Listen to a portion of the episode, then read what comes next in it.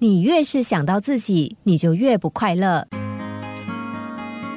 有个年轻人最大的理想就是希望成为有钱人，为此他不但天天加班，赚来的钱也几乎都拿去投资。短短几年内，他就累积了可观的财富。可是他觉得自己越来越不快乐，变得斤斤计较，甚至得了忧郁症。老板察觉到他的异常，建议他回老家休息几天。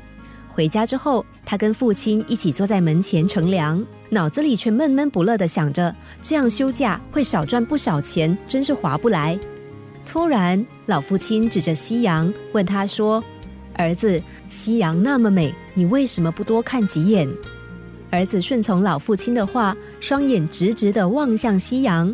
不过看了一会儿，他就发现夕阳乍看之下光线柔和。但是，一直盯着看，却觉得光线越来越强，让眼睛酸涩难耐。他用力的眨眨眼睛，想要看得更清楚，但是眼前渐渐只剩下一片刺眼的红光，其他什么也看不到。男子于是闭上眼睛。老父亲见了，问他为什么不看了？难道夕阳不美吗？男子说：“一直盯着看就不美了。”于是父亲让他现在不要看夕阳，看看旁边的风景。男子照做了。他张开眼睛，看到一望无际的稻田，在夕阳的照射下发出温暖的光芒。天空有几只鸟宁静地飞过。不经意间，男子眼角的余光又看到了夕阳。他惊讶地发现，刚刚刺眼的夕阳又恢复了柔美。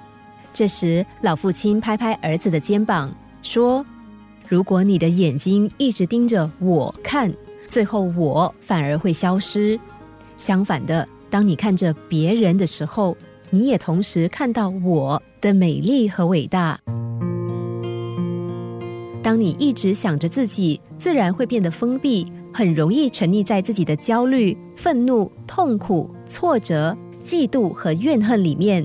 越是想到自己，就越不快乐。当你感到快乐的时候，注意一下，你会发现你是无我的。在那些快乐、喜悦还有幸福的片刻，突然间自我消失了。那也是为什么许多人在无私奉献、做了好事之后，会觉得很快乐。